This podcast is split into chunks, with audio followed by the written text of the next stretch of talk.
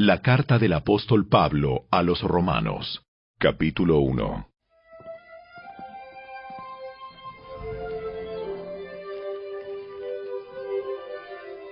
Yo, Pablo, esclavo de Cristo Jesús y elegido por Dios para ser apóstol y enviado a predicar su buena noticia, escribo esta carta. Dios prometió esa buena noticia hace tiempo por medio de sus profetas en las sagradas escrituras. La buena noticia trata de su Hijo en su vida terrenal. Él fue descendiente del rey David y quedó demostrado que era el Hijo de Dios cuando fue resucitado de los muertos mediante el poder del Espíritu Santo. Él es Jesucristo, nuestro Señor. Por medio de Cristo, Dios nos ha dado a nosotros como apóstoles el privilegio y la autoridad de anunciar por todas partes a los gentiles lo que Dios ha hecho por ellos, a fin de que crean en Él y lo obedezcan, lo cual dará gloria a su nombre. Ustedes están incluidos entre los gentiles que fueron llamados a pertenecer a Jesucristo. Les escribo a todos ustedes, los amados de Dios que están en Roma y son llamados a ser su pueblo santo. Que Dios nuestro Padre y el Señor Jesucristo les den gracia y paz. Ante todo les digo que mediante Jesucristo le doy gracias a mi Dios por todos ustedes, porque en todas partes del mundo se habla de la fe que tienen en Él. Dios sabe cuántas veces los recuerdo en mis oraciones. Día y noche hago mención de ustedes y sus necesidades delante de Dios, a quien sirvo con todo mi corazón, anunciando la buena noticia acerca de su Hijo. Algo que siempre pido en oración es que Dios mediante se presente la oportunidad de ir por fin a verlos, pues tengo muchos deseos de visitarlos para llevarles algún don espiritual que los ayude a crecer firmes en el Señor. Cuando nos encontremos, quiero alentarlos en la fe, pero también me gustaría recibir aliento de la fe de ustedes. Quiero que sepan, amados hermanos, que me propuse muchas veces ir a visitarlos, pero hasta el momento me vi impedido. Mi deseo es trabajar entre ustedes y ver frutos espirituales, tal como he visto entre otros gentiles, pues siento una gran obligación, tanto con los habitantes del mundo civilizado como con los del resto del mundo, con los instruidos y los incultos por igual. Así que estoy ansioso por visitarlos también a ustedes que están en Roma para predicarles la buena noticia. Pues no me avergüenzo de la buena noticia acerca de Cristo, porque es poder de Dios en acción para salvar a todos los que creen, a los judíos primero y también a los gentiles. Esa buena noticia nos revela cómo Dios nos hace justos ante sus ojos, lo cual se logra del principio al fin por medio de la fe. Como dicen las escrituras, es por medio de la fe que el justo tiene vida. Pero Dios muestra su ira desde el cielo contra todos los que son pecadores y perversos, que detienen la verdad con su perversión. Ellos conocen la verdad acerca de Dios, porque Él se la ha hecho evidente, pues desde la creación del mundo, todos han visto los cielos y la tierra, por medio de todo lo que Dios hizo ellos pueden ver a simple vista las cualidades invisibles de Dios, su poder eterno y su naturaleza divina. Así que no tienen ninguna excusa para no conocer a Dios. Es cierto, ellos conocieron a Dios, pero no quisieron adorarlo como Dios, ni darle gracias. En cambio, comenzaron a inventar ideas necias sobre Dios. Como resultado, la mente les quedó en oscuridad y confusión. Afirmaban ser sabios, pero se convirtieron en completos necios. Y en lugar de adorar al Dios inmortal y glorioso, rindieron culto a ídolos que ellos mismos se hicieron con forma de simples mortales, de aves, de animales de cuatro patas y de reptiles. Entonces Dios los abandonó para que hicieran todas las cosas vergonzosas que deseaban en su corazón.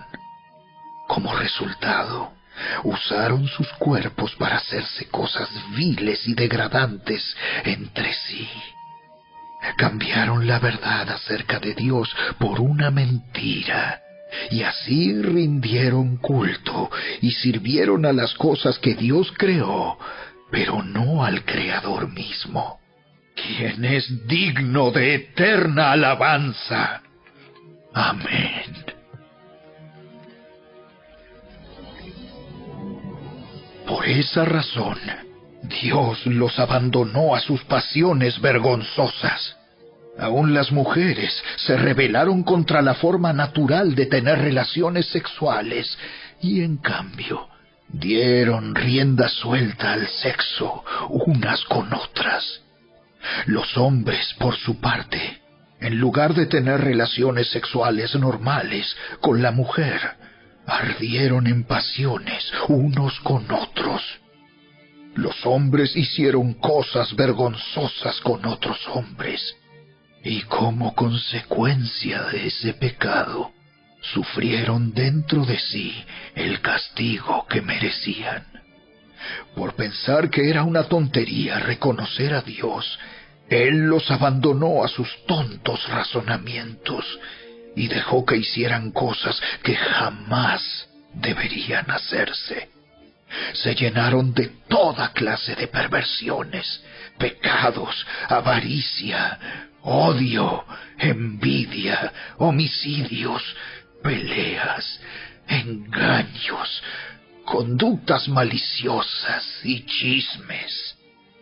Son traidores, insolentes, arrogantes, fanfarrones y gente que odia a Dios. Inventan nuevas formas de pecar y desobedecen a sus padres. No quieren entrar en razón. No cumplen lo que prometen. Son crueles y no tienen compasión.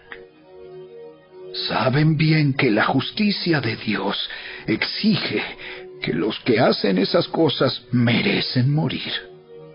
Pero ellos igual las hacen. Peor aún, incitan a otros a que también las hagan.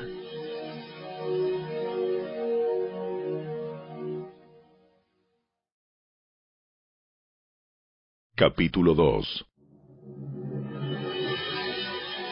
Tal vez crees que puedes condenar a tales individuos, pero tu maldad es igual que la de ellos, y no tienes ninguna excusa. Cuando dices que son perversos y merecen ser castigados, te condenas a ti mismo, porque tú, que juzgas a otros, también practicas las mismas cosas.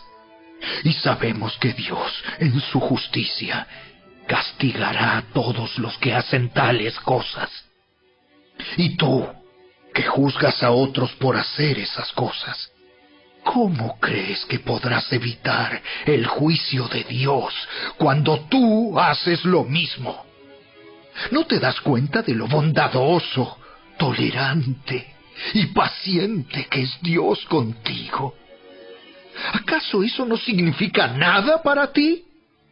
¿No ves que la bondad de Dios es para guiarte a que te arrepientas y abandones tu pecado. Pero eres terco y te niegas a arrepentirte y a abandonar tu pecado. Por eso vas acumulando un castigo terrible para ti mismo, pues se acerca el día de la ira, en el cual se manifestará el justo juicio de Dios él juzgará a cada uno según lo que haya hecho. Dará vida eterna a los que siguen haciendo el bien, pues de esa manera demuestran que buscan la gloria, el honor y la inmortalidad que Dios ofrece. Pero derramará su ira y enojo sobre los que viven para sí mismos, los que se niegan a obedecer la verdad y en cambio viven entregados a la maldad. Habrá aflicción y angustia para todos los que siguen haciendo lo malo, para los judíos primero y también para los gentiles. Pero habrá gloria, honra y paz de parte de Dios para todos los que hacen lo bueno, para los judíos primero y también para los gentiles, pues Dios no muestra favoritismo. Los gentiles serán destruidos por el hecho de pecar, aunque nunca tuvieron la ley escrita de Dios, y los judíos, quienes sí tienen la ley de Dios, serán juzgados por esa ley porque no la obedecen. Pues el simple acto de escuchar la ley no nos hace justos ante Dios. Es obedecer la ley lo que nos hace justos ante sus ojos. Aún los gentiles, quienes no cuentan con la ley escrita de Dios, muestran que conocen esa ley cuando por instinto la obedecen aunque nunca la hayan oído.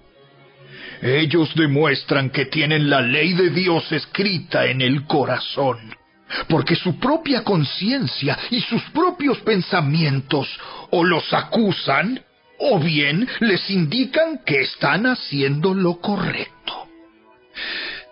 Y el mensaje que proclamo es que se acerca el día en que Dios juzgará por medio de Cristo Jesús la vida secreta de cada uno. Tú, que te llamas judío, confías en la ley de Dios y te jactas de tu relación especial con Él. Tú sabes lo que a Él le agrada. Sabes bien qué es lo correcto porque se te ha enseñado su ley. Estás convencido de que eres guía para los ciegos y luz para los que andan perdidos en la oscuridad. Piensas que puedes instruir al ignorante y enseñar a los niños los caminos de Dios, pues estás seguro de que la ley de Dios te da pleno conocimiento y toda la verdad. Ahora bien, si tú enseñas a otros, ¿por qué no te enseñas a ti mismo? Predicas a otros que no se debe robar, pero tú robas. Dices que está mal cometer adulterio, pero tú cometes adulterio. Condenas la idolatría, pero tú usas objetos robados de los templos paganos. Te sientes muy orgulloso de conocer la ley pero deshonras a Dios al quebrantarla. No es extraño que las escrituras digan, Los gentiles blasfeman en nombre de Dios por causa de ustedes. La ceremonia judía de la circuncisión solo tiene valor si obedeces la ley de Dios.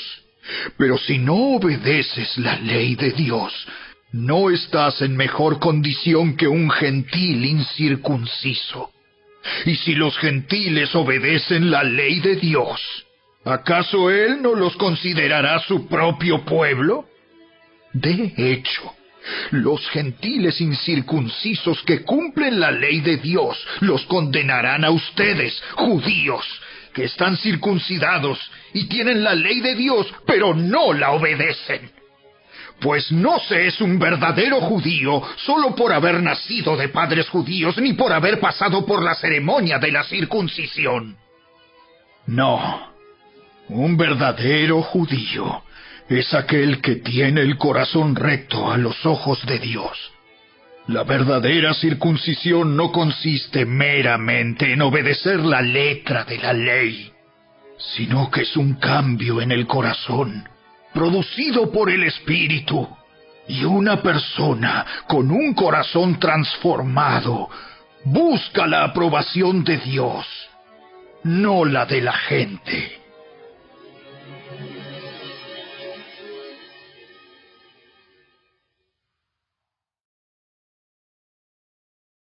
Capítulo 3 Entonces, ¿cuál es la ventaja de ser judío? ¿Tiene algún valor la ceremonia de la circuncisión? Claro que sí. Tiene muchos beneficios. En primer lugar, a los judíos se les confió toda la revelación de Dios. Es cierto, algunos de ellos fueron infieles. Pero ¿acaso eso significa que, porque ellos fueron infieles, Dios también será infiel? Por supuesto que no. Aun cuando todos los demás sean mentirosos, Dios es veraz, como dicen las escrituras acerca de Él. Quedará demostrado que tienes razón en lo que dices y ganarás tu caso en los tribunales. Sin embargo, algunos podrían decir, nuestro pecado cumple un buen propósito, porque muestra a otros lo justo que es Dios. ¿No es injusto entonces que Dios nos castigue? Este no es más que un punto de vista humano. De ninguna manera. Si Dios no fuera completamente justo, ¿cómo tendría autoridad para juzgar al mundo? Sin embargo, alguien podría seguir argumentando, ¿por qué Dios me juzga como pecador si mi mentira realza su veracidad y le da más gloria a Él? Algunos incluso nos difaman asegurando que nosotros decimos, cuanto más pecamos, mejor. Los que dicen tales cosas merecen ser condenados. Ahora bien, ¿Llegamos a la conclusión de que los judíos somos mejores que los demás? Para nada. Tal como acabamos de demostrar, todos, sean judíos o gentiles, están bajo el poder del pecado. Como dicen las escrituras, no hay ni un solo justo, ni siquiera uno. Nadie es realmente sabio Nadie busca a Dios. Todos se desviaron. Todos se volvieron inútiles. No hay ni uno que haga lo bueno, ni uno solo. Lo que hablan es repugnante, como el mal olor de una tumba abierta. Su lengua está llena de mentiras. Veneno de serpientes gotea de sus labios. Su boca está llena de maldición y amargura. Se apresuran a matar. Siempre hay destrucción y sufrimiento en sus caminos. No saben dónde encontrar paz. No tienen temor de Dios en absoluto. Obviamente, la ley se aplica a quienes fue entregada, porque su propósito es evitar que la gente tenga excusas y demostrar que todo el mundo es culpable delante de Dios pues nadie llegará jamás a ser justo ante Dios por hacer lo que la ley manda. La ley sencillamente nos muestra lo pecadores que somos. Pero ahora, tal como se prometió tiempo atrás en los escritos de Moisés y de los profetas, Dios nos ha mostrado cómo podemos ser justos ante Él sin cumplir con las exigencias de la ley. Dios nos hace justos a sus ojos, cuando ponemos nuestra fe en Jesucristo. Y eso es verdad para todo el que cree, sea quien fuere, pues todos hemos pecado. Nadie puede alcanzar la meta gloriosa establecida por Dios. Sin embargo, Dios nos declara justos gratuita y bondadosamente por medio de Cristo Jesús, quien nos liberó del castigo de nuestros pecados. Pues Dios ofreció a Jesús como el sacrificio por el pecado. Las personas son declaradas justas a los ojos de Dios cuando creen que Jesús sacrificó su vida al derramar su sangre. Ese sacrificio muestra que Dios actuó con justicia cuando se contuvo y no castigó a los que pecaron en el pasado, porque miraba hacia el futuro y de ese modo los incluiría en lo que llevaría a cabo en el tiempo presente. Dios hizo todo eso para demostrar su justicia, porque Él mismo es justo e imparcial y declara a los pecadores justos a sus ojos cuando ellos creen en Jesús. ¿Podemos entonces jactarnos de haber hecho algo para que Dios nos acepte? No, porque nuestra libertad de culpa y cargo no se basa en la obediencia a la ley, está basada en la fe. Así que somos declarados justos a los ojos de Dios por medio de la fe y no por obedecer la ley. Después de todo, ¿acaso Dios es solo el Dios de los judíos? ¿No es también el Dios de los gentiles? Claro que sí. Hay solo un Dios, y Él declara justos a judíos y gentiles únicamente por medio de la fe. Entonces, si hacemos énfasis en la fe, ¿eso significa que podemos olvidarnos de la ley? Por supuesto que no. De hecho, solo cuando tenemos fe, cumplimos verdaderamente la ley.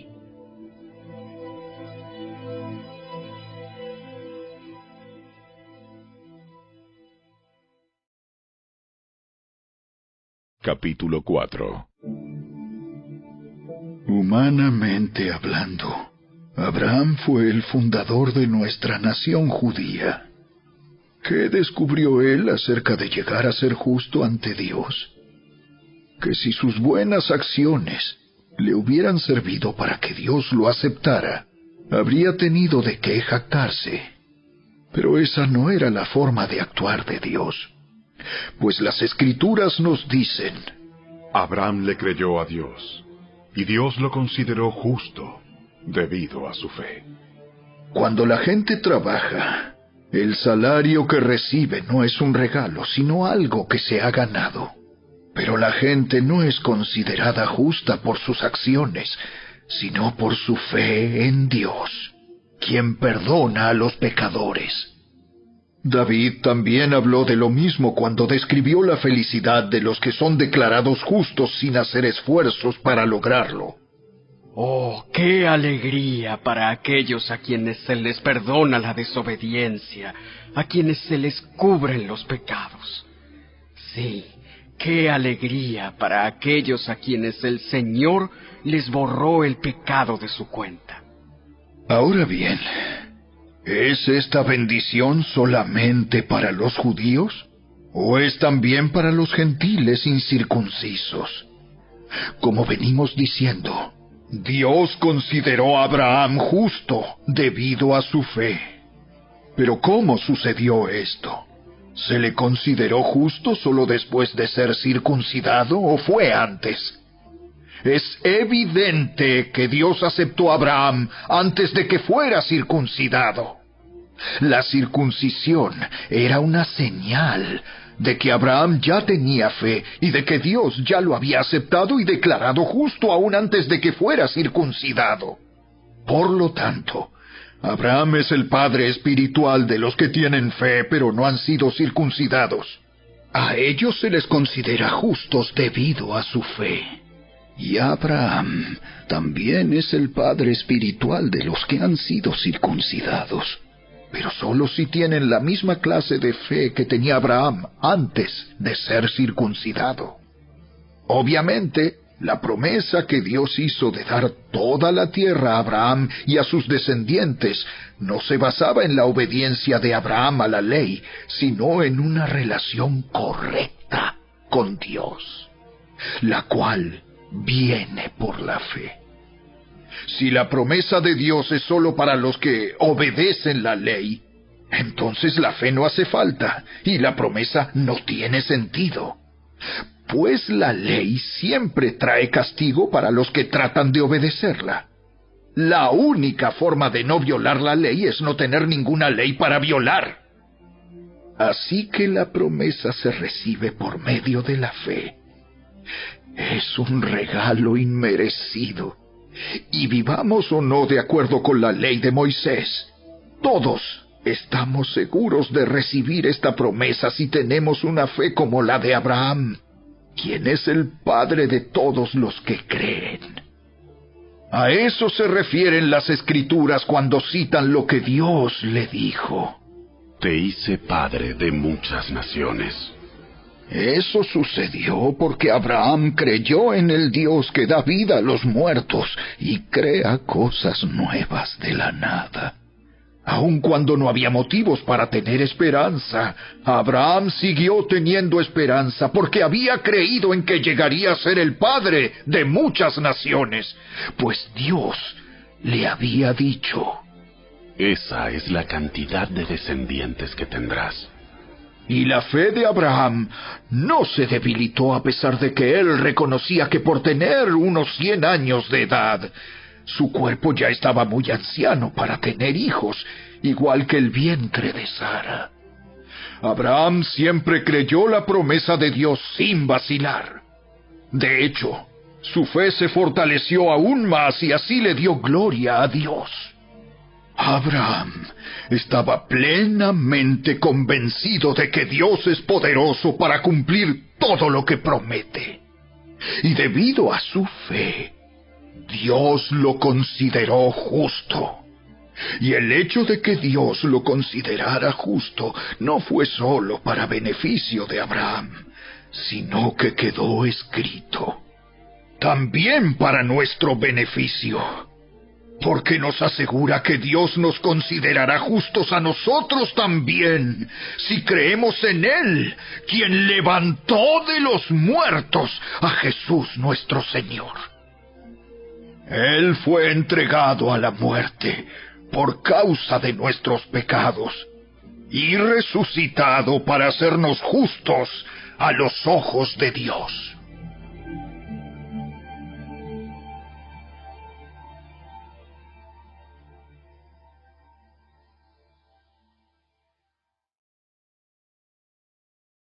Capítulo 5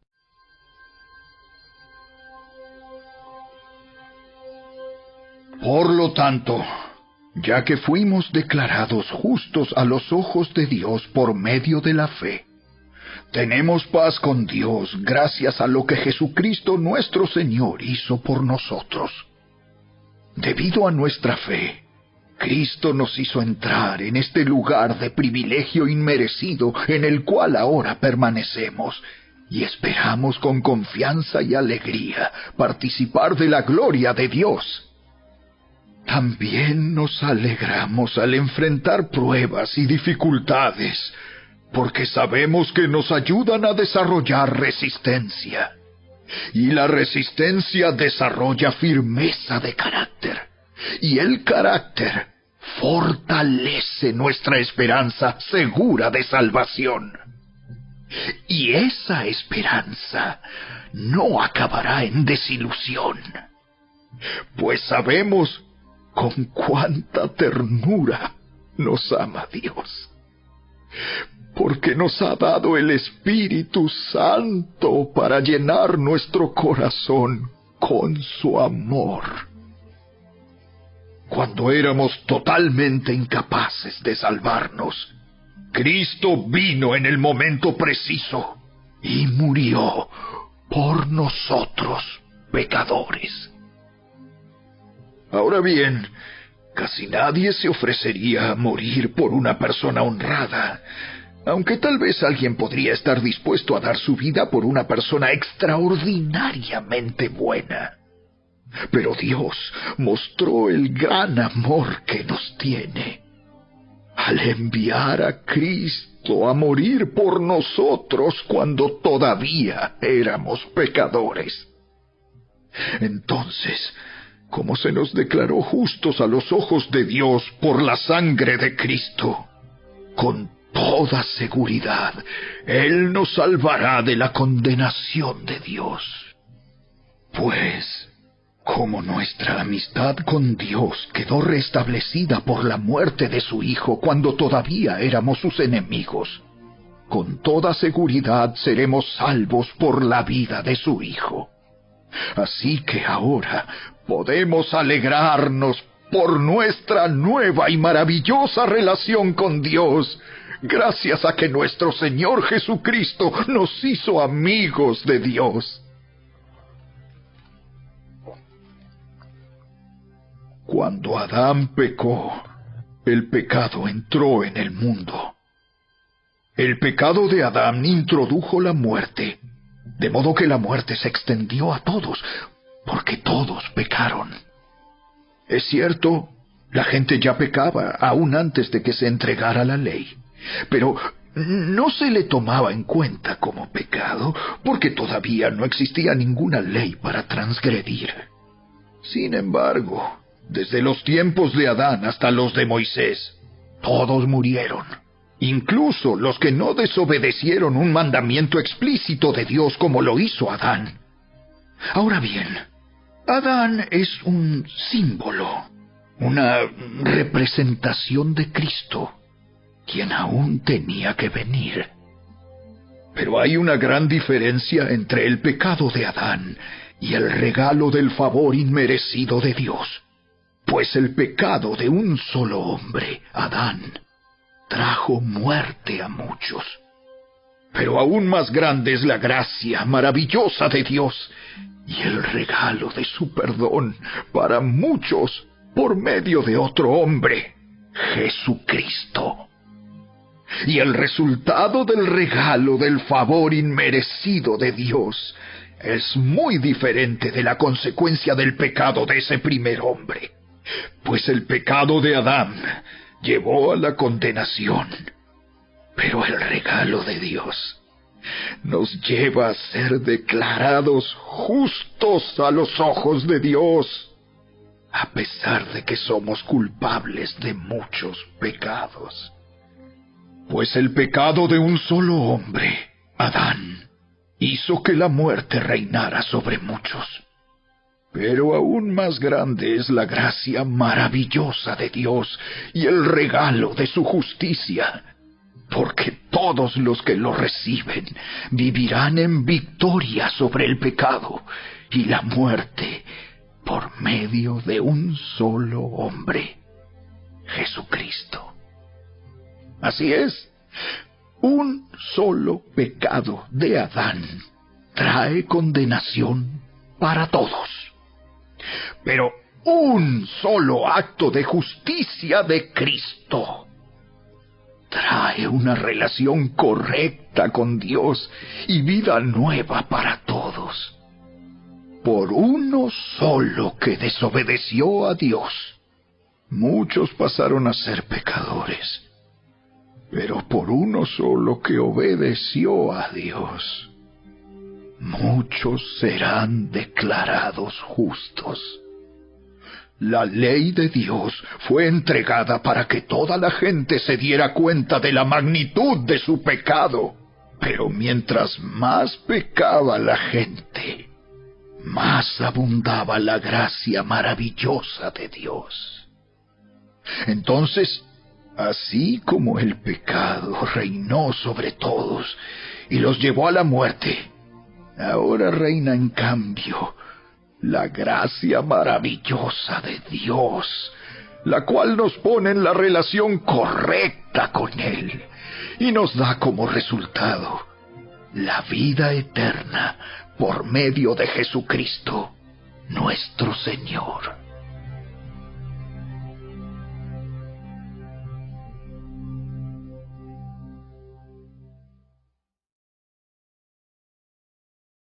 Capítulo 6 Ahora bien, ¿deberíamos seguir pecando para que Dios nos muestre más y más su gracia maravillosa? Por supuesto que no. Nosotros hemos muerto al pecado. Entonces, ¿cómo es posible que sigamos viviendo en pecado? ¿O acaso olvidaron que cuando fuimos unidos a Cristo Jesús en el bautismo nos unimos a Él en su muerte? Pues hemos muerto y fuimos sepultados con Cristo mediante el bautismo. Y tal como Cristo fue levantado de los muertos por el poder glorioso del Padre, ahora nosotros también podemos vivir una vida nueva. Dado que fuimos unidos a Él en su muerte, también seremos resucitados como Él. Sabemos que nuestro antiguo ser pecaminoso fue crucificado con Cristo para que el pecado perdiera su poder en nuestra vida.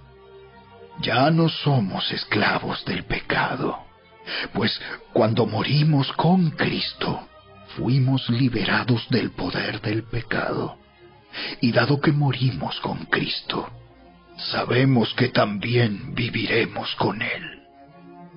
Estamos seguros de eso, porque Cristo fue levantado de los muertos y nunca más volverá a morir. La muerte ya no tiene ningún poder sobre él. Cuando él murió, murió una sola vez, a fin de quebrar el poder del pecado. Pero ahora que él vive, vive para la gloria de Dios. Así también ustedes deberían considerarse muertos al poder del pecado y vivos para Dios por medio de Cristo Jesús. No permitan que el pecado controle la manera en que viven. No caigan ante los deseos pecaminosos. No dejen que ninguna parte de su cuerpo se convierta en un instrumento del mal para servir al pecado. En cambio, entréguense completamente a Dios, porque antes estaban muertos, pero ahora tienen una vida nueva. Así que usen todo su cuerpo como un instrumento para hacer lo que es correcto para la gloria de Dios. El pecado ya no es más su amo, porque ustedes ya no viven bajo las exigencias de la ley. En cambio, viven en la libertad de la gracia de Dios. Ahora bien, ¿eso significa que podemos seguir pecando porque la gracia de Dios nos ha liberado de la ley? Claro que no. ¿No se dan cuenta de que uno se convierte en esclavo de todo lo que decide obedecer?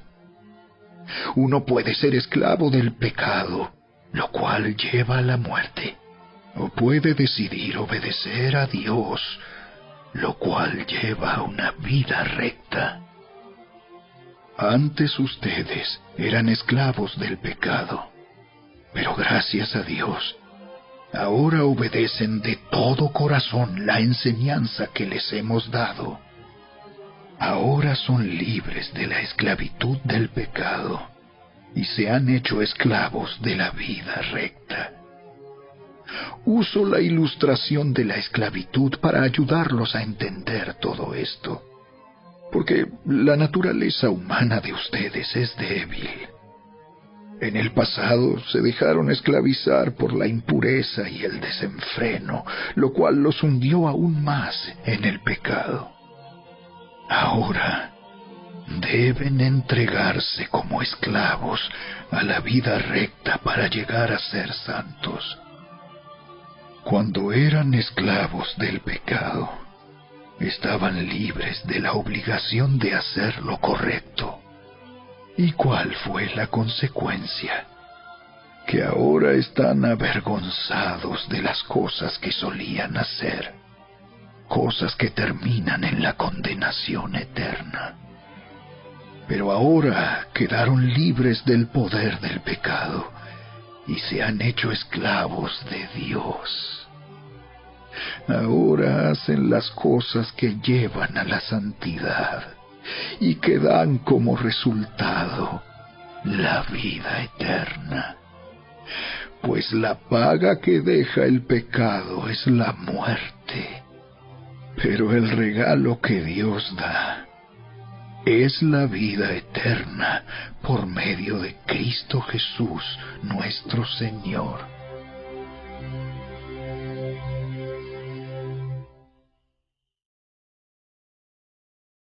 Capítulo 7 Ahora bien, amados hermanos, ustedes que conocen la ley, ¿no saben que la ley se aplica solo mientras una persona está viva? Por ejemplo, cuando una mujer se casa, la ley la une a su marido mientras él viva. Pero si él muere, las leyes del matrimonio ya no se aplican a ella. Así que mientras su marido viva, ella cometería adulterio si se casara con otro hombre. Pero si el esposo muere, ella queda libre de esa ley y no comete adulterio cuando se casa de nuevo. Por lo tanto, mis amados hermanos, la cuestión es la siguiente. Ustedes murieron al poder de la ley cuando murieron con Cristo y ahora están unidos a aquel que fue levantado de los muertos. Como resultado, podemos producir una cosecha de buenas acciones para Dios. Cuando vivíamos controlados por nuestra vieja naturaleza, los deseos pecaminosos actuaban dentro de nosotros y la ley despertaba esos malos deseos que producían una cosecha de acciones pecaminosas, las cuales nos llevaban a la muerte. Pero ahora fuimos liberados de la ley porque morimos a ella y ya no estamos presos de su poder. Ahora podemos servir a Dios, no según el antiguo modo que consistía en obedecer la letra de la ley, sino mediante uno nuevo, el de vivir en el Espíritu. Ahora bien, ¿Acaso sugiero que la ley de Dios es pecaminosa? De ninguna manera.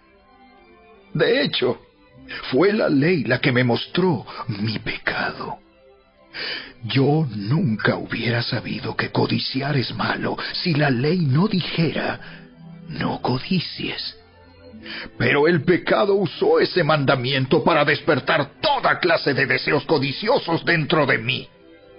Si no existiera la ley, el pecado no tendría ese poder. Hubo un tiempo en que viví sin entender la ley. Sin embargo, cuando aprendí, por ejemplo, el mandamiento de no codiciar, el poder del pecado cobró vida. Y yo morí. Entonces me di cuenta de que los mandatos de la ley que supuestamente traían vida, trajeron en cambio muerte espiritual. El pecado se aprovechó de esos mandatos y me engañó. Usó los mandatos para matarme. Sin embargo, la ley en sí misma es santa y sus mandatos son santos, rectos y buenos. Pero ¿cómo puede ser? ¿Acaso la ley que es buena provocó mi muerte? Por supuesto que no el pecado, usó lo que era bueno a fin de lograr mi condena de muerte. Por eso, podemos ver qué terrible es el pecado. se vale de los buenos mandatos de Dios para lograr sus propios fines malvados. Por lo tanto, el problema no es con la ley, porque la ley es buena y espiritual. El problema está en mí, porque soy demasiado humano, un esclavo del pecado. Realmente no me entiendo a mí mismo porque quiero hacer lo que es correcto, pero no lo hago. En cambio, hago lo que odio. Pero si yo sé que lo que hago está mal, eso demuestra que estoy de acuerdo con que la ley es buena. Entonces no soy yo el que hace lo que está mal, sino el pecado que vive en mí. Yo sé que en mí, es decir, en mi naturaleza pecaminosa, no existe nada bueno. Quiero hacer lo que es correcto, pero no puedo. Quiero hacer lo que es bueno, pero no lo hago. No quiero hacer lo que está mal, pero igual lo hago. Ahora, si hago lo que no quiero hacer, realmente no soy yo el que hace lo que está mal sino el pecado que vive en mí. He descubierto el siguiente principio de vida, que cuando quiero hacer lo que es correcto, no puedo evitar hacer lo que está mal. Amo la ley de Dios con todo mi corazón, pero hay otro poder dentro de mí que está en guerra con mi mente. Ese poder me esclaviza al pecado que todavía está dentro de mí. Soy un pobre desgraciado. ¿Quién me libertará de esta vida dominada por el pecado y la muerte? Gracias a Dios. La respuesta está en Jesucristo, nuestro Señor. Así que ya ven, en mi mente de verdad quiero obedecer la ley de Dios, pero a causa de mi naturaleza pecaminosa, soy esclavo del pecado.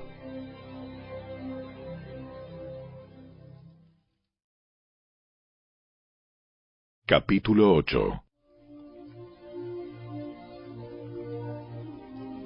Por lo tanto, ya no hay condenación para los que pertenecen a Cristo Jesús.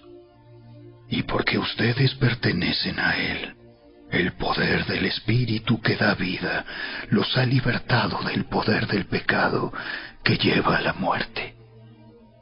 La ley de Moisés no podía salvarnos, porque nuestra naturaleza pecaminosa es débil.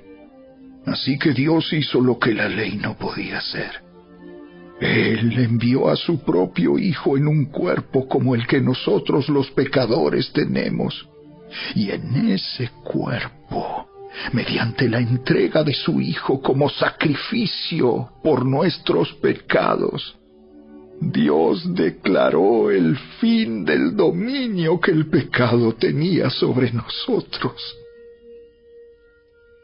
lo hizo para que se cumpliera totalmente la exigencia justa de la ley a favor de nosotros, que ya no seguimos a nuestra naturaleza pecaminosa, sino que seguimos al Espíritu.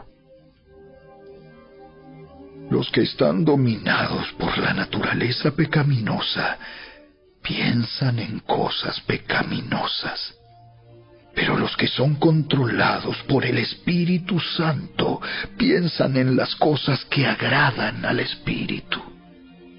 Por lo tanto, permitir que la naturaleza pecaminosa les controle la mente lleva a la muerte.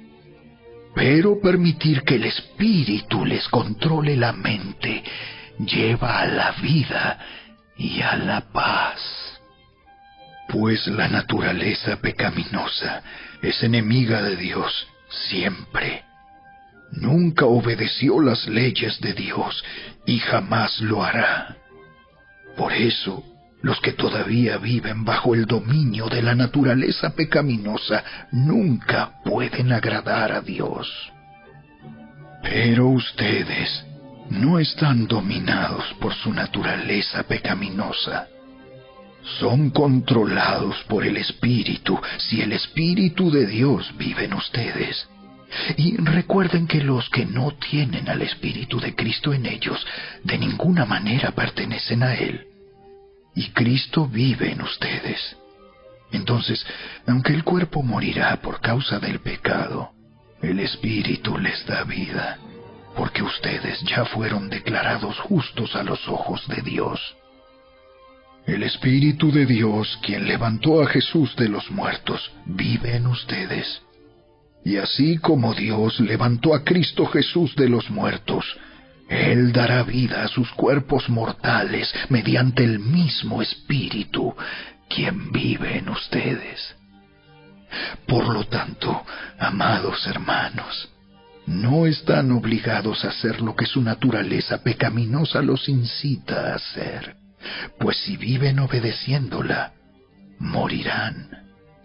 Pero si mediante el poder del Espíritu hacen morir las acciones de la naturaleza pecaminosa, vivirán. Pues todos los que son guiados por el Espíritu de Dios son hijos de Dios. Y ustedes no han recibido un espíritu que los esclavice al miedo. En cambio, recibieron el Espíritu de Dios cuando Él los adoptó como sus propios hijos. Ahora lo llamamos Abba, Padre, pues su Espíritu se une a nuestro Espíritu para confirmar que somos hijos de Dios. Así que como somos sus hijos, también somos sus herederos. De hecho, somos herederos junto con Cristo de la gloria de Dios. Pero si vamos a participar de su gloria, también debemos participar de su sufrimiento. Sin embargo, lo que ahora sufrimos no es nada comparado con la gloria que Él nos revelará más adelante, pues toda la creación espera con anhelo el día futuro en que Dios revelará quiénes son verdaderamente sus hijos. Contra su propia voluntad, toda la creación quedó sujeta a la maldición de Dios.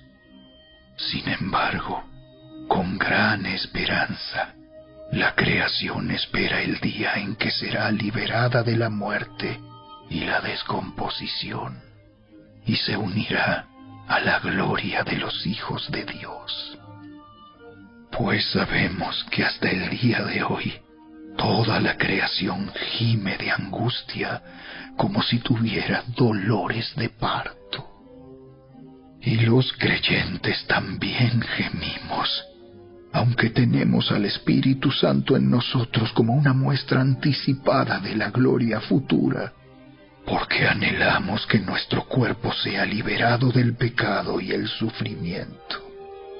Nosotros también deseamos con una esperanza ferviente que llegue el día en que Dios nos dé todos nuestros derechos como sus hijos adoptivos, incluido el nuevo cuerpo que nos prometió. Recibimos esa esperanza cuando fuimos salvos.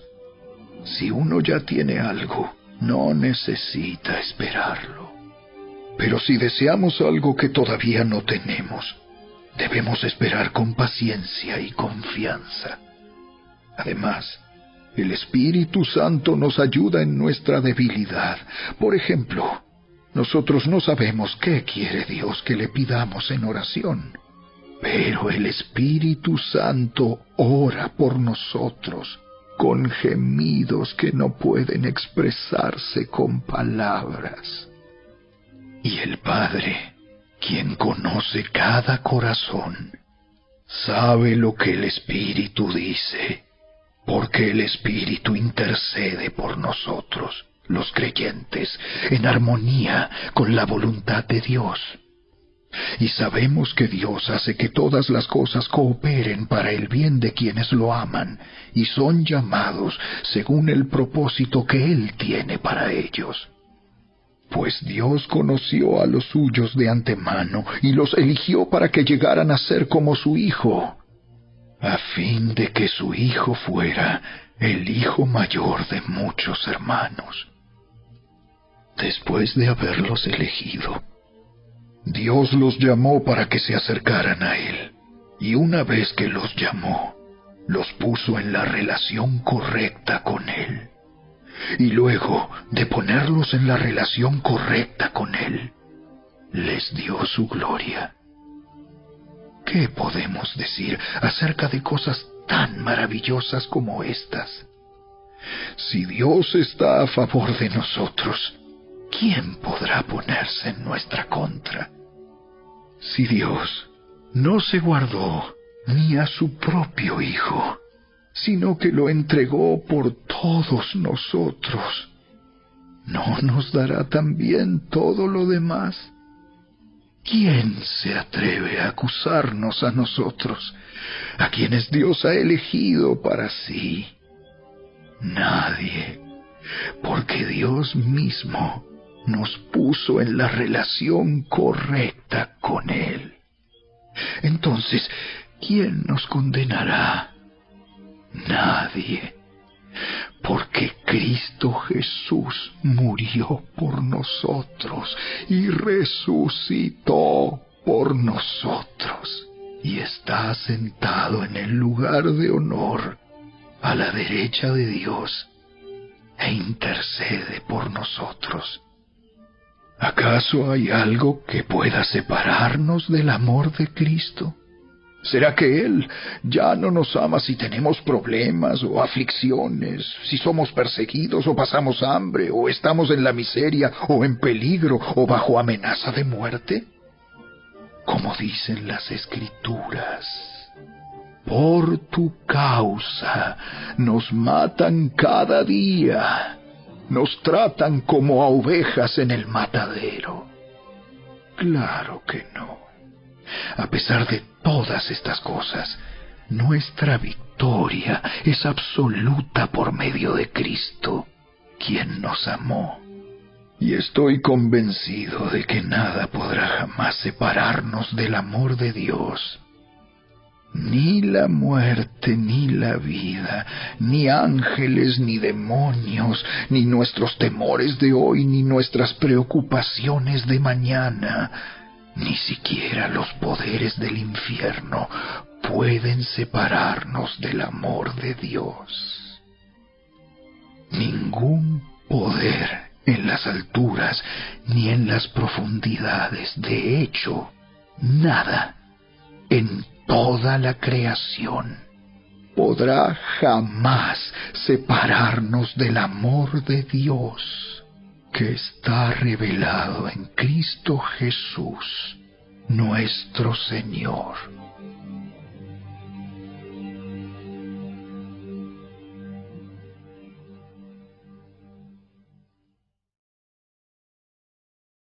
Capítulo 9 Con Cristo de testigo, hablo con toda veracidad mi conciencia y el Espíritu Santo lo confirman. Tengo el corazón lleno de amarga tristeza e infinito dolor por mi pueblo, mis hermanos judíos. Yo estaría dispuesto a vivir bajo maldición para siempre, separado de Cristo, si eso pudiera salvarlos. Ellos son el pueblo de Israel, elegidos para ser los hijos adoptivos de Dios. Él les reveló su gloria, hizo pactos con ellos y les entregó su ley.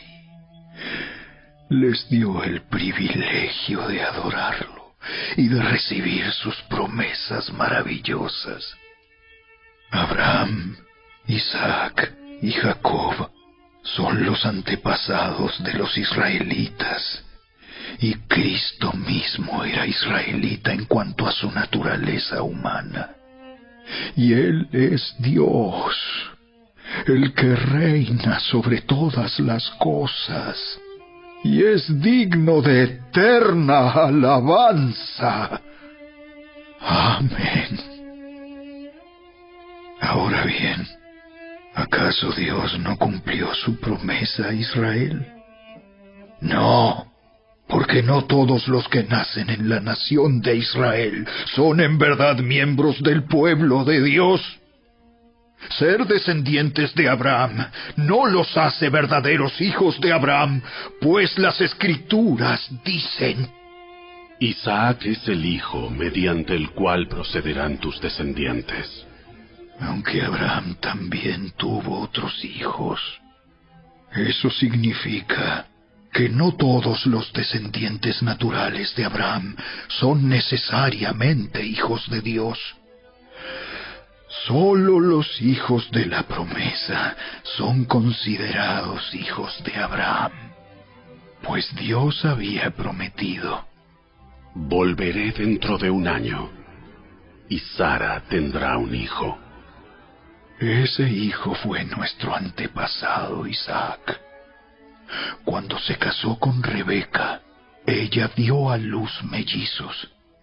Sin embargo, antes de que nacieran, antes de que pudieran hacer algo bueno o malo, ella recibió un mensaje de Dios. Este mensaje demuestra que Dios elige a la gente según sus propósitos.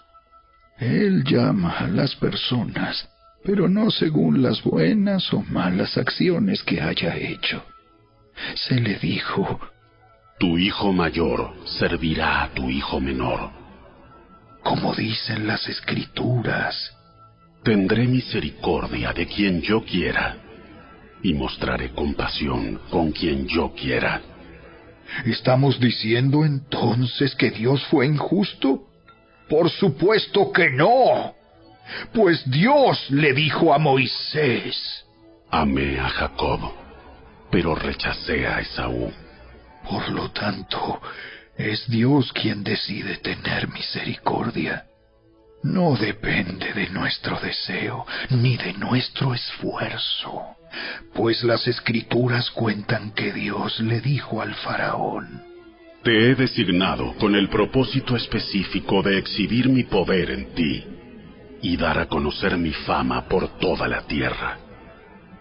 Así que como ven, Dios decide tener misericordia de algunos y también decide endurecer el corazón de otros para que se nieguen a escuchar. Ahora bien, ustedes podrían decir, ¿por qué Dios culpa a las personas por no responder? ¿Acaso no hicieron sencillamente lo que Él les exige que hagan? No, no digan eso. ¿Quién eres tú, simple ser humano, para discutir con Dios? ¿Acaso el objeto creado puede preguntarle a su creador, ¿por qué me has hecho así?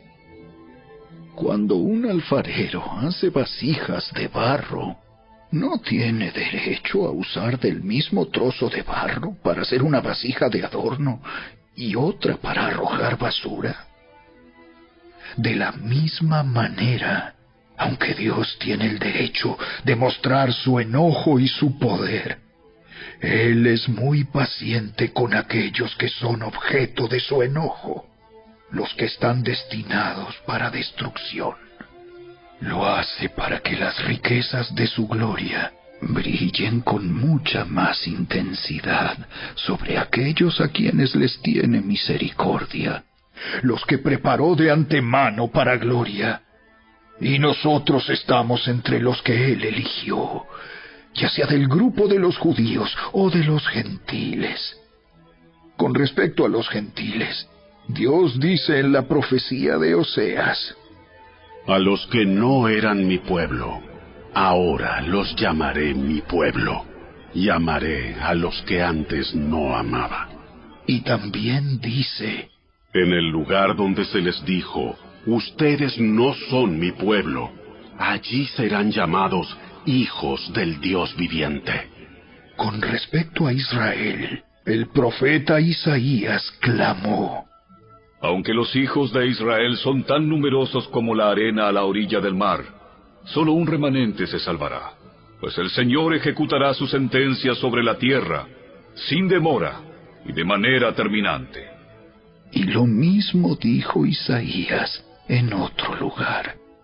Si el Señor de los ejércitos celestiales no hubiera perdonado la vida a unos cuantos de nuestros hijos, habríamos sido exterminados como Sodoma y destruidos como Gomorra. ¿Qué significa todo esto? Aunque los gentiles no trataban de seguir las normas de Dios, fueron declarados justos a los ojos de Dios. Y eso sucedió por medio de la fe. Pero los hijos de Israel, que se esforzaron tanto en cumplir la ley para llegar a ser justos ante Dios, nunca lo lograron.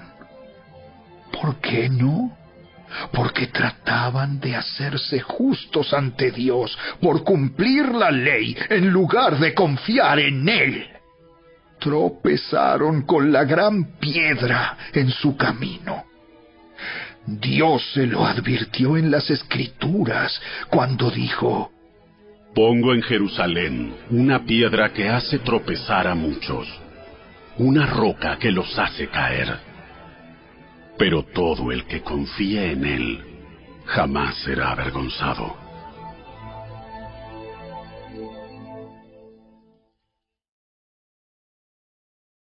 Capítulo 10 Amados hermanos, el profundo deseo de mi corazón y mi oración a Dios es que los israelitas lleguen a ser salvos. Yo sé que ellos tienen un gran entusiasmo por Dios, pero es un fervor mal encausado, pues no entienden la forma en que Dios hace justas a las personas ante Él.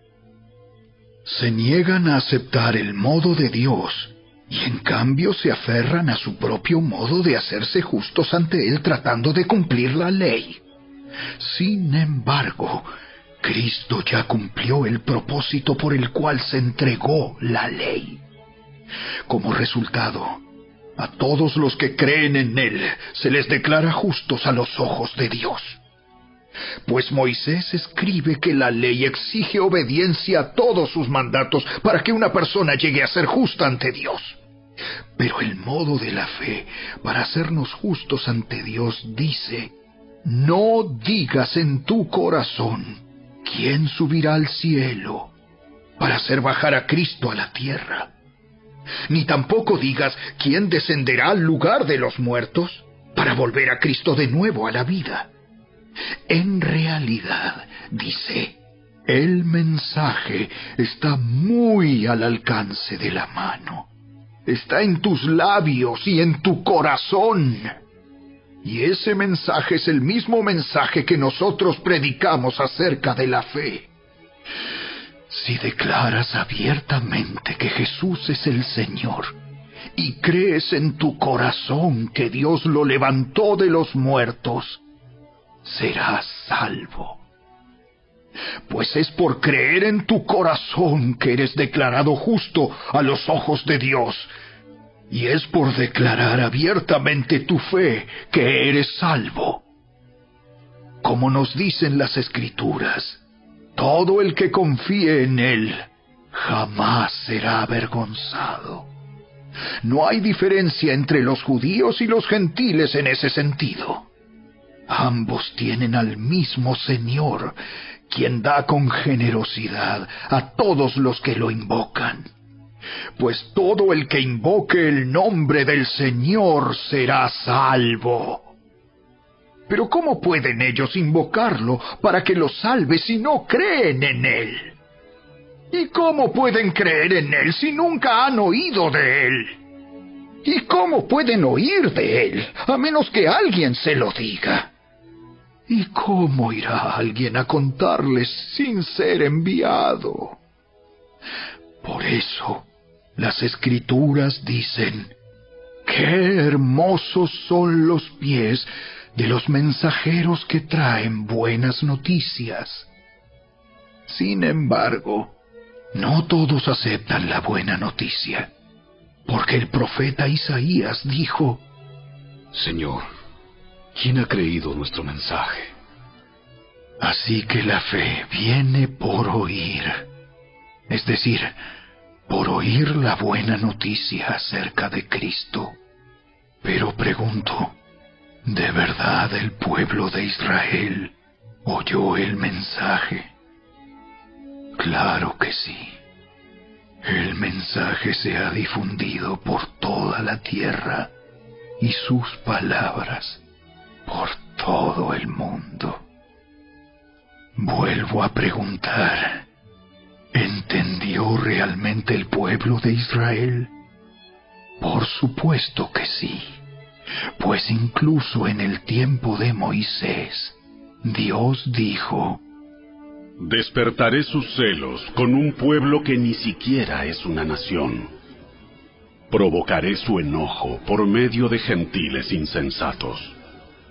Luego Isaías habló audazmente de parte de Dios y dijo, Me encontraron personas que no me buscaban. Me mostré a los que no preguntaban por mí.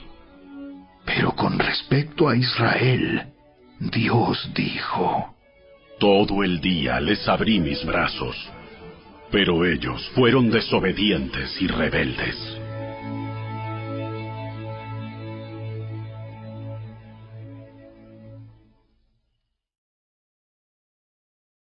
Capítulo 11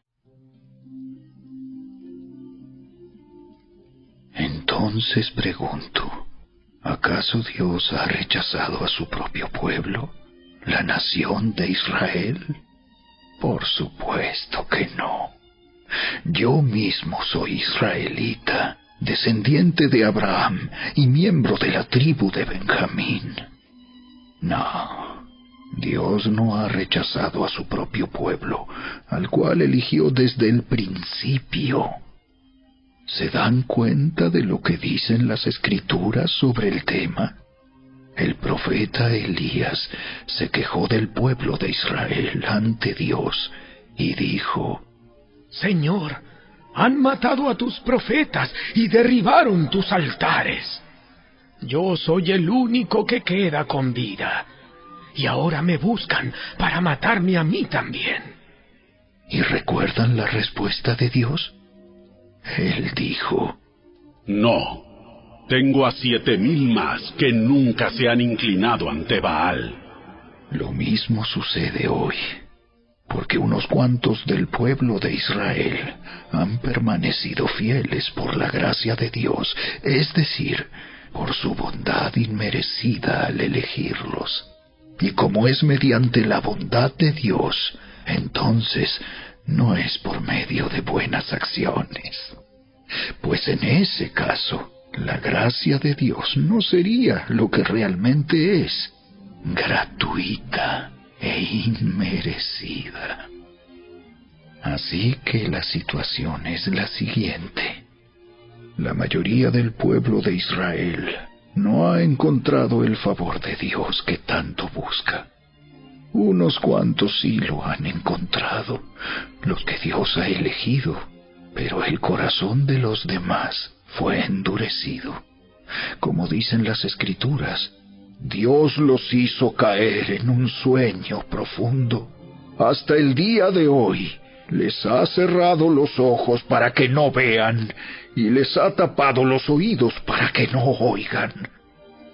También David dijo, que su mesa de abundancia se convierta en una trampa, en un engaño que los lleve a pensar que todo está bien, que sus bendiciones los hagan tropezar y que reciban su merecido, que sus ojos queden ciegos para que no puedan ver y que la espalda se les encorve para siempre.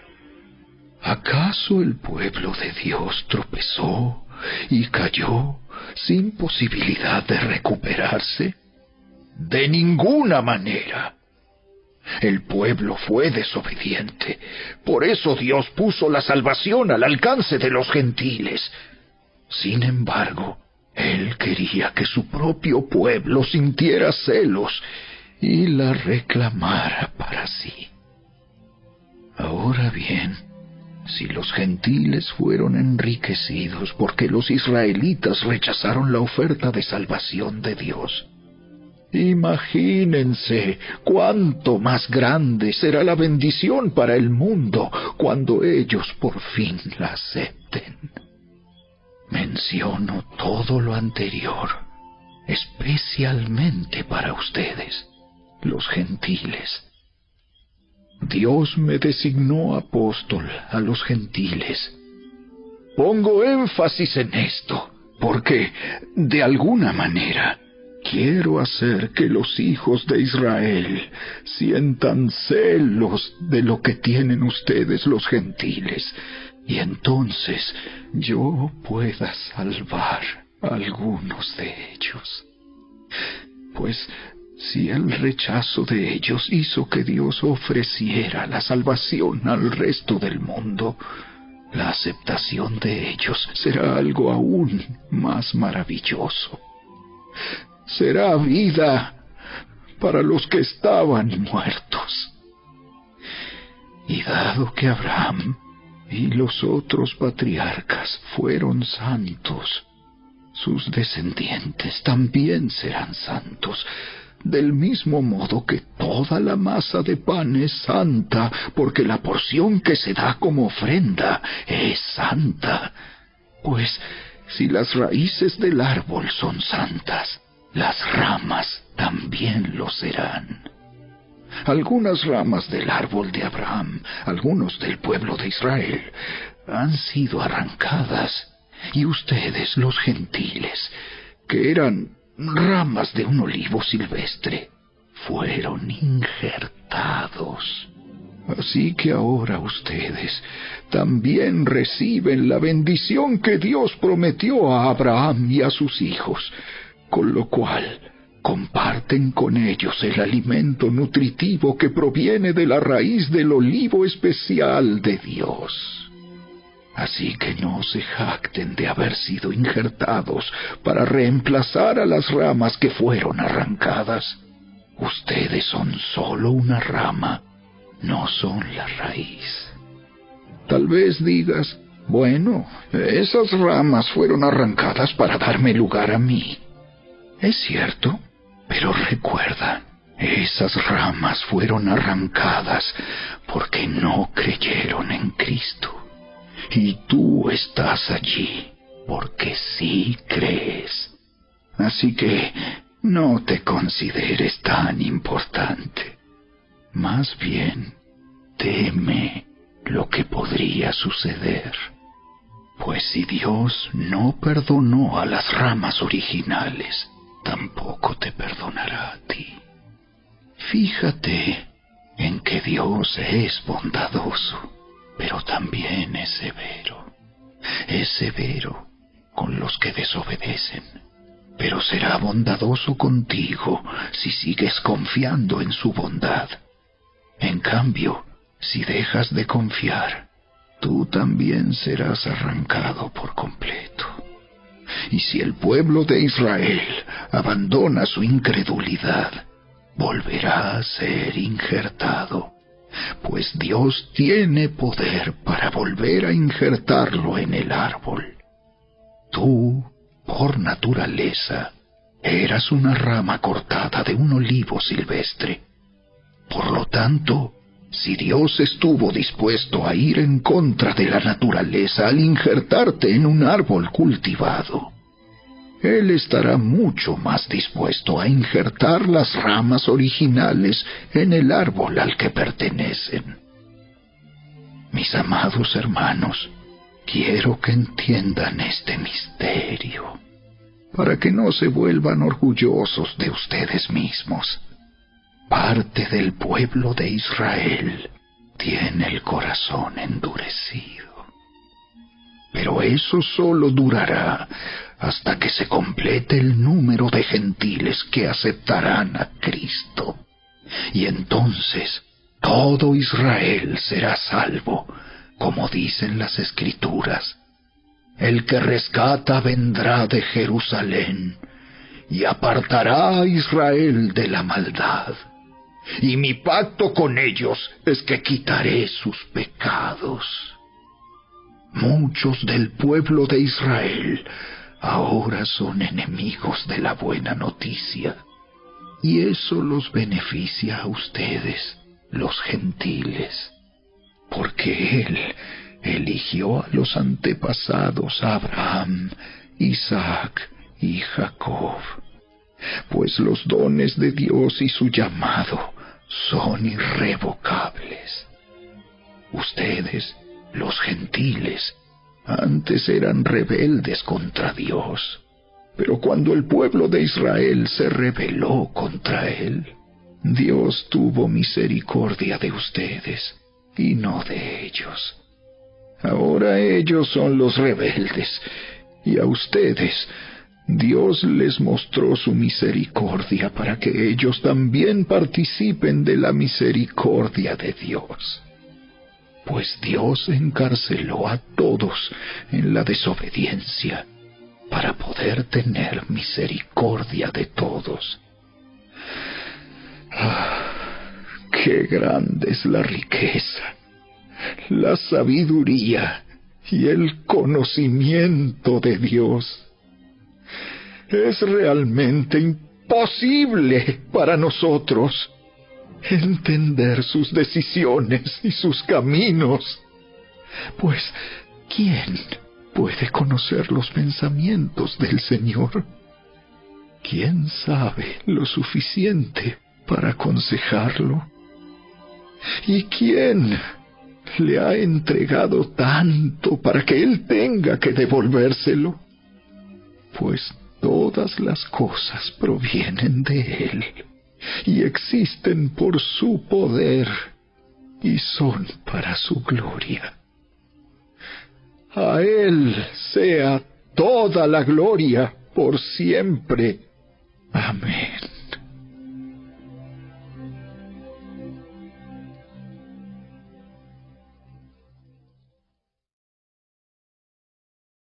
Capítulo 12 Por lo tanto, amados hermanos, les ruego que entreguen su cuerpo a Dios por todo lo que Él ha hecho a favor de ustedes. Que sea un sacrificio vivo y santo, la clase de sacrificio que a Él le agrada. Esa es la verdadera forma de adorarlo. No imiten las conductas ni las costumbres de este mundo más bien dejen que Dios los transforme en personas nuevas al cambiarles la manera de pensar. Entonces aprenderán a conocer la voluntad de Dios para ustedes, la cual es buena, agradable y perfecta. Basado en el privilegio y la autoridad que Dios me ha dado, le advierto a cada uno de ustedes lo siguiente. Ninguno se crea mejor de lo que realmente es. Sean realistas al evaluarse a ustedes mismos. Háganlo según la medida de fe que Dios les haya dado. Así como nuestro cuerpo tiene muchas partes y cada parte tiene una función específica, el cuerpo de Cristo también. Nosotros somos las diversas partes de un solo cuerpo y nos pertenecemos unos a otros. Dios, en su gracia, nos ha dado dones diferentes para hacer bien determinadas cosas. Por lo tanto, si Dios te dio la capacidad de profetizar, habla con toda la fe que Dios te haya concedido. Si tu don es servir a otros, sírvelos bien. Si eres maestro, enseña bien. Si tu don consiste en animar a otros, anímalos. Si tu don es dar, hazlo con generosidad. Si Dios te ha dado la capacidad de liderar, toma la responsabilidad en serio. Y si tienes el don de mostrar bondad a otros, hazlo con gusto. No finjan amar a los demás, ámenlos de verdad aborrezcan lo malo, aférrense a lo bueno, ámense unos a otros con un afecto genuino. Y deleítense al honrarse mutuamente. No sean nunca perezosos, más bien trabajen con esmero y sirvan al Señor con entusiasmo. Alégrense por la esperanza segura que tenemos Tengan paciencia en las dificultades y sigan orando. Estén listos para ayudar a los hijos de Dios cuando pasen necesidad. Estén siempre dispuestos a brindar hospitalidad. Bendigan a quienes los persiguen. No los maldigan, sino pídanle a Dios en oración que los bendiga.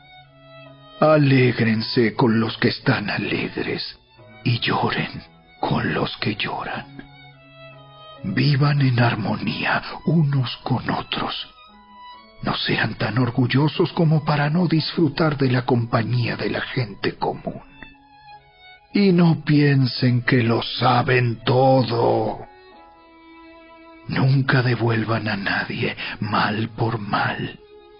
Compórtense de tal manera que todo el mundo vea que ustedes son personas honradas.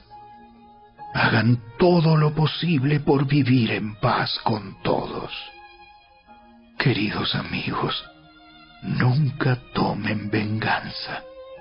Dejen que se encargue la justa ira de Dios, pues dicen las escrituras, Yo tomaré venganza yo les pagaré lo que se merecen.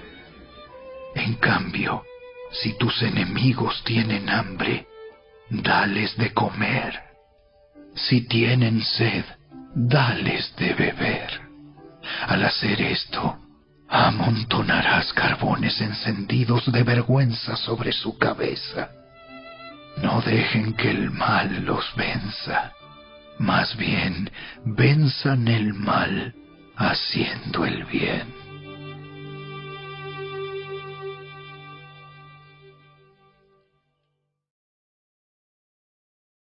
Capítulo 13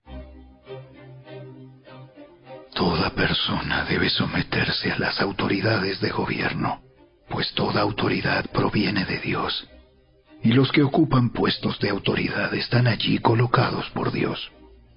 Por lo tanto, cualquiera que se rebele contra la autoridad se revela contra lo que Dios ha instituido y será castigado. Pues las autoridades no infunden temor a los que hacen lo que está bien, sino en los que hacen lo que está mal. ¿Quieres vivir sin temor a las autoridades? Haz lo correcto, y ellas te honrarán. Las autoridades están al servicio de Dios para tu bien pero si estás haciendo algo malo, por supuesto que deberías tener miedo, porque ellas tienen poder para castigarte. Están al servicio de Dios para cumplir el propósito específico de castigar a los que hacen lo malo. Por eso tienes que someterte a ellas, no solo para evitar el castigo, sino para mantener tu conciencia limpia. Por esas mismas razones, también paguen sus impuestos pues los funcionarios de gobierno necesitan cobrar su sueldo. Ellos sirven a Dios con lo que hacen. Ustedes den a cada uno lo que le deben. Paguen los impuestos y demás aranceles a quien corresponda y den respeto y honra a los que están en autoridad. No deban nada a nadie, excepto el deber de amarse unos a otros. Si aman a su prójimo, cumplen con las exigencias de la ley de Dios, pues los mandamientos dicen, no cometas adulterio, no cometas asesinato, no robes, no codicies. Estos y otros mandamientos semejantes se resumen en uno solo. Ama a tu prójimo como a ti mismo. El amor no hace mal a otros, por eso el amor cumple con las exigencias de la ley de Dios. Esto es aún más urgente, porque ustedes saben que es muy tarde. El tiempo se acaba. Despierten, porque nuestra salvación ahora está más cerca que cuando recién creímos. La noche ya casi llega a su fin el día de la salvación amanecerá pronto. Por eso, dejen de lado sus actos oscuros, como si se quitaran ropa sucia, y pónganse la armadura resplandeciente de la vida recta. Ya que nosotros pertenecemos al día, vivamos con decencia a la vista de todos. No participen en la oscuridad de las fiestas desenfrenadas y de las borracheras, ni vivan en promiscuidad sexual e inmoralidad, ni se metan en peleas, ni tengan envidia. Más bien, vístanse con la presencia del Señor Jesucristo y no se permitan pensar en formas de complacer los malos deseos.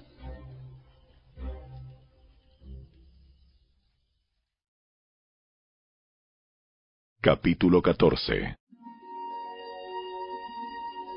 Acepten a los creyentes que son débiles en la fe y no discutan acerca de lo que ellos consideran bueno o malo. Por ejemplo, un creyente piensa que está bien comer de todo, pero otro creyente, con una conciencia sensible, come solo verduras. Los que se sienten libres para comer de todo no deben menospreciar a los que no sienten la misma libertad. Y los que no comen determinados alimentos no deben juzgar a los que sí los comen, porque a esos hermanos Dios los ha aceptado. ¿Quién eres tú para juzgar a los sirvientes de otro? Su amo dirá si quedan en pie o caen, y con la ayuda del Señor quedarán en pie y recibirán la aprobación de Él. Del mismo modo, algunos piensan que un día es más sagrado que otro, mientras que otros creen que todos los días son iguales. Cada uno debería estar plenamente convencido de que el día que elija es aceptable. Los que adoran al Señor un día en particular lo hacen para honrarlo a Él. Los que comen toda clase de alimentos lo hacen para honrar al Señor, ya que le dan gracias a Dios antes de comer. Y los que se niegan a comer ciertos alimentos también quieren agradar al Señor y le dan gracias a Dios pues no vivimos para nosotros mismos, ni morimos para nosotros mismos. Si vivimos, es para honrar al Señor, y si morimos, es para honrar al Señor. Entonces, tanto si vivimos como si morimos, pertenecemos al Señor. Cristo murió y resucitó con este propósito ser Señor de los vivos y de los muertos. ¿Por qué entonces juzgas a otro creyente? ¿Por qué menosprecias a otro creyente? Recuerda que todos estaremos delante del tribunal de Dios, pues dicen las escrituras.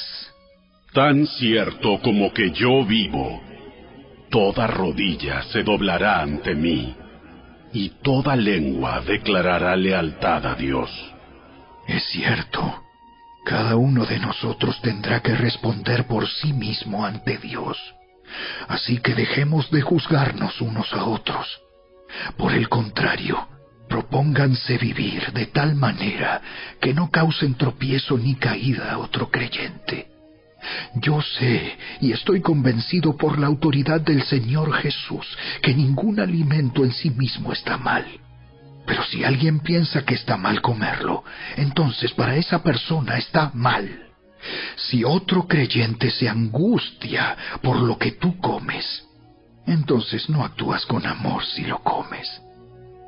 No permitas que lo que tú comes destruya a alguien por quien Cristo murió entonces no serás criticado por hacer algo que tú crees que es bueno.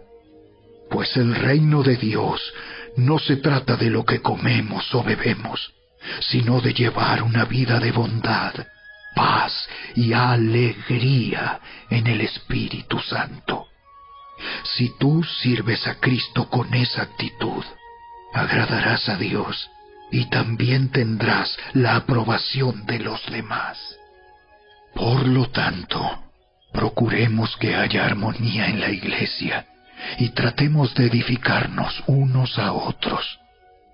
No destruyas la obra de Dios a causa de lo que comes. Recuerda que todos los alimentos están permitidos, Lo malo es comer algo que haga tropezar a otro.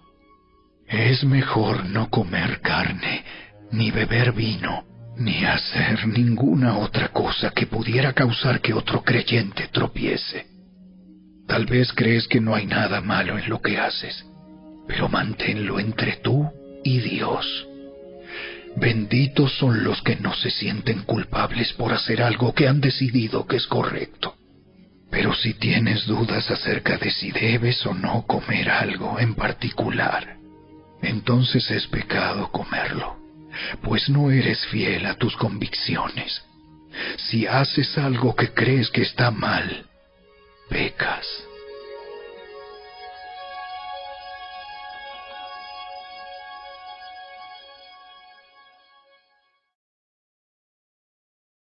Capítulo 15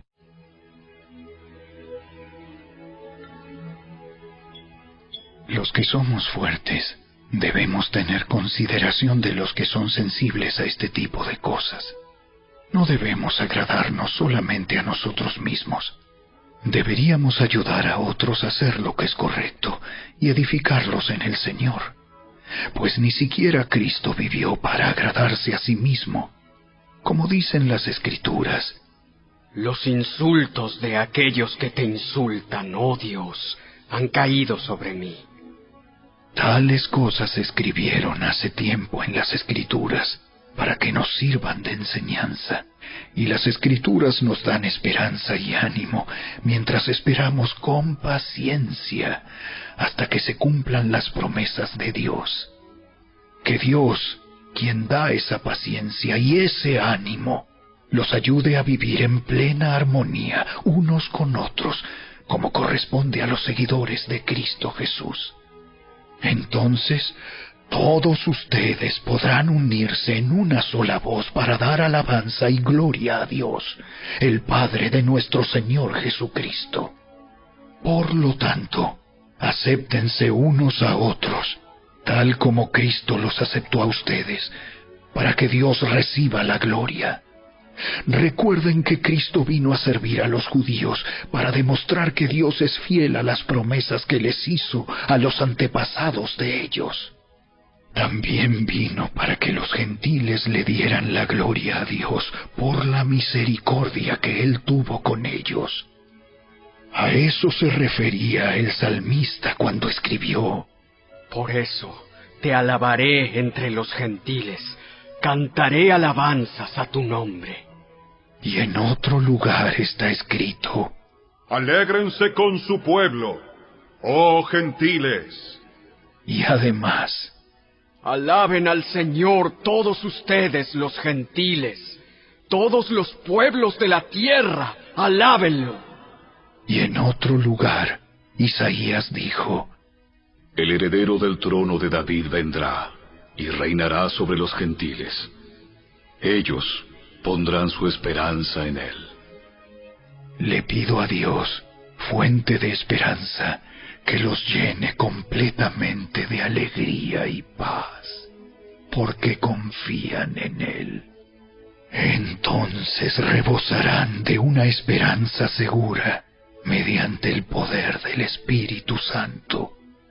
Mis amados hermanos, estoy plenamente convencido de que ustedes están llenos de bondad. Conocen estas cosas tan bien que pueden enseñárselas unos a otros. Aún así, me atreví a escribirles sobre algunos de estos temas porque sé que lo único que necesitan es recordarlos, pues por la gracia de Dios soy un mensajero especial de Cristo Jesús enviado a ustedes los gentiles. Les transmito la buena noticia para presentarlos como una ofrenda aceptable a Dios, hecha santa por el Espíritu Santo. Así que tengo razón de estar entusiasmado por todo lo que Cristo Jesús ha hecho por medio de mí al servir a Dios.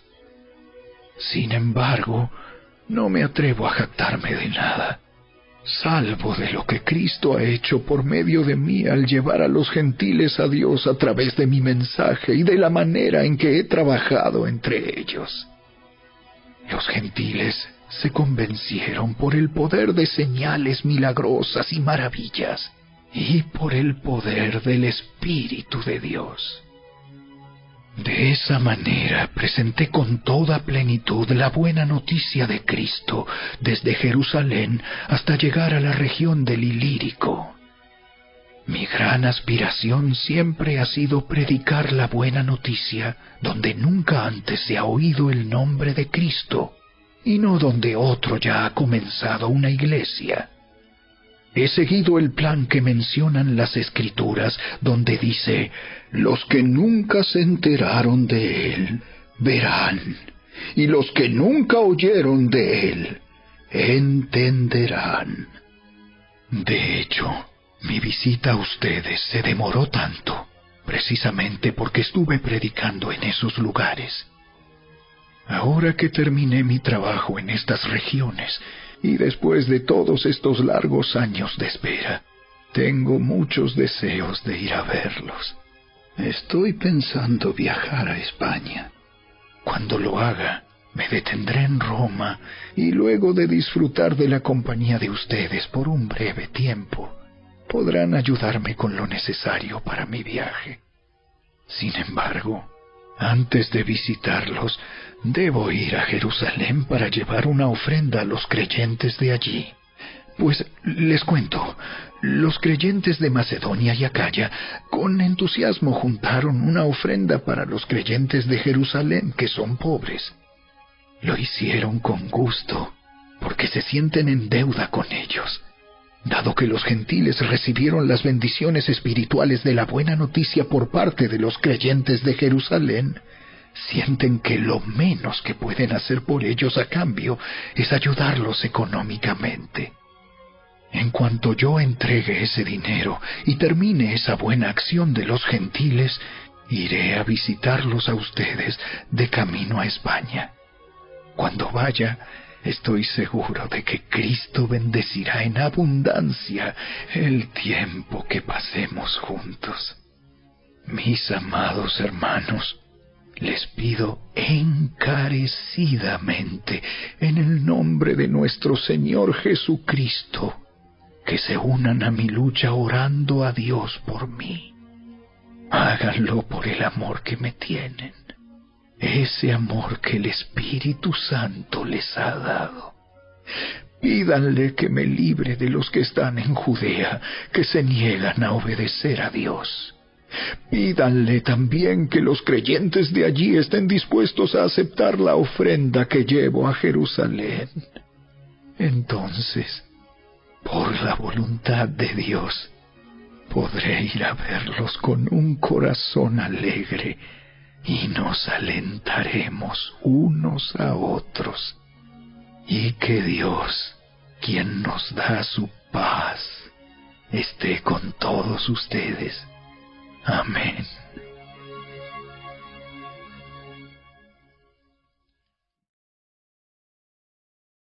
Capítulo 16 Les encomiendo a nuestra hermana Febe quien es diaconisa de la iglesia en Sencrea. Recíbanla en el Señor como digna de honra en el pueblo de Dios. Ayúdenla en todo lo que necesite, porque ella ha sido de ayuda para muchos, especialmente para mí. Den mis saludos a Priscila y Aquila, mis colaboradores en el ministerio de Cristo Jesús.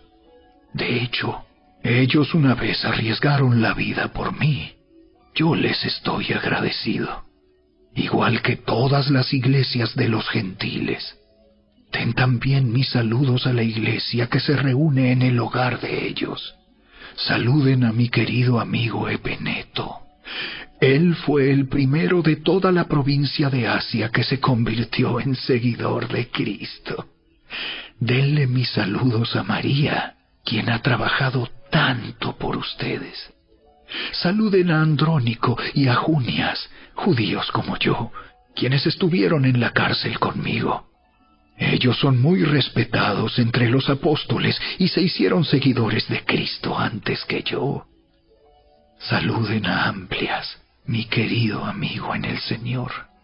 Saludos también a Urbano, nuestro colaborador en Cristo, y a mi querido amigo Estaquis. Saluden a Apeles, un buen hombre aprobado por Cristo, y den mis saludos a los creyentes de la familia de Aristóbulo. Saluden a Herodión, judío como yo. Saluden a los de la familia de Narciso, que son del Señor. Den mis saludos a Trifena y Trifosa, obreras del Señor, y a la amada Pérsida, quien ha trabajado tanto para el Señor. Saluden a Rufo, a quien el Señor eligió para ser lo suyo, y también a su querida madre, quien ha sido como una madre para mí. Den mis saludos a Asíncrito, Flegonte, Hermas, Patrobas, Hermes y a los hermanos que se reúnen con ellos. Saluden también a Filólogo, Julia, Nereo y su hermana, y a Olimpas y a todos los creyentes que se reúnen con ellos. Salúdense unos a otros con un beso santo. Todas las iglesias de Cristo les envían saludos. Y ahora, mis amados hermanos, les pido algo más. Tengan cuidado con los que causan divisiones y trastornan la fe de los creyentes al enseñar cosas que van en contra de lo que a ustedes se les enseñaron. Manténganse lejos de ellos. Tales personas no sirven a Cristo nuestro Señor.